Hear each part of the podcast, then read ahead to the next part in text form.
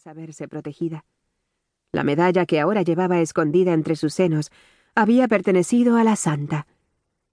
Era como si estuviera a su lado y a cada paso que daba le dijera Estoy aquí, junto a tu corazón.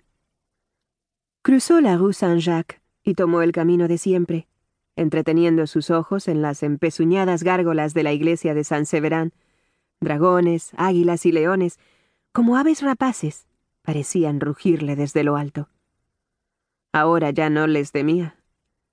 Después de abrir el sarcófago y enfrentarse cara a cara con la muerte, le quedaban pocos miedos por resolver. El bullicio de las terrazas acabó por envolverla en alegrías. Su barrio tenía el alma joven. Y esa mañana de junio, ella celebraría su 23 cumpleaños regalándose lo que llevaba ansiando desde hacía mucho. Recibir clases del gran pintor y maestro, Cádiz. Sus cuadros eran un grito de provocación distante y a la vez intimidatorio. Parecía deleitarse manoseando la psiquis del observador hasta extraerle los deseos más escondidos, produciendo un estado de hipnosis sobre su obra, de la cual era imposible liberarse. Desde hacía años seguía su trayectoria. Lo conocía todo de él. Su trazo inimitable, su personal colorido, su magistral técnica pictórica, y lo admiraba con veneración de principiante, aunque estaba dispuesta a que no se lo notara.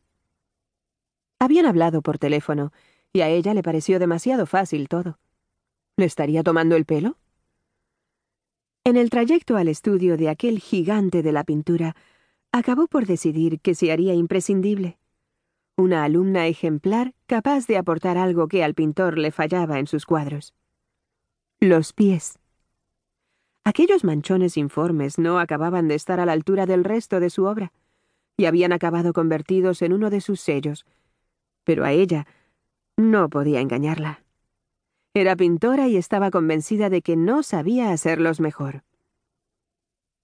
Una vez cruzó las entrañas de París, salió del metro en el Boulevard Montparnasse y fue deambulando entre mesas y tiendas. Todavía le quedaban treinta minutos y no iba a llegar ni un segundo antes ni uno después.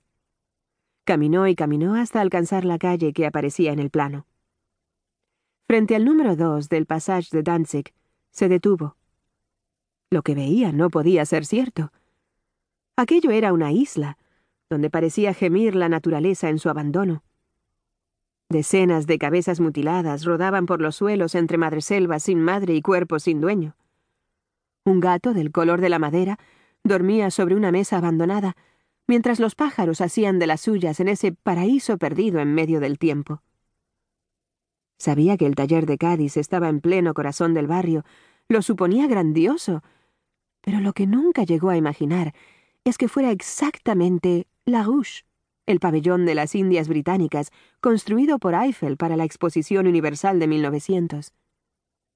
Parecía a punto de venirse abajo.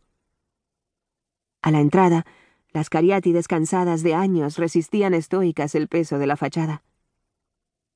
Tocó el timbre. Una voz grave de violonchelo ronco la invitó a pasar llamándola por su nombre. ¿Cómo sabía que era ella? ¿La estaría observando? De pronto sus manos le escurrían ansiedades. Se miró en el cristal de la ventana y se gustó. El olor a trementina, pintura y disolventes le dio la bienvenida. Un desorden infernal se respiraba, sofocándola. Cientos de botes esparcidos por el suelo, en medio de diarios extendidos, fotos, montículos de arena, sacos de cemento, pegamentos, mediums, espátulas y pinturas derramadas, amenazaban con devorarla. No quedaba un solo centímetro limpio. Chorreones de acrílicos, óleos y gomas habían ido formando una especie de suelo lunar con cráteres y empinadas colinas de difícil acceso.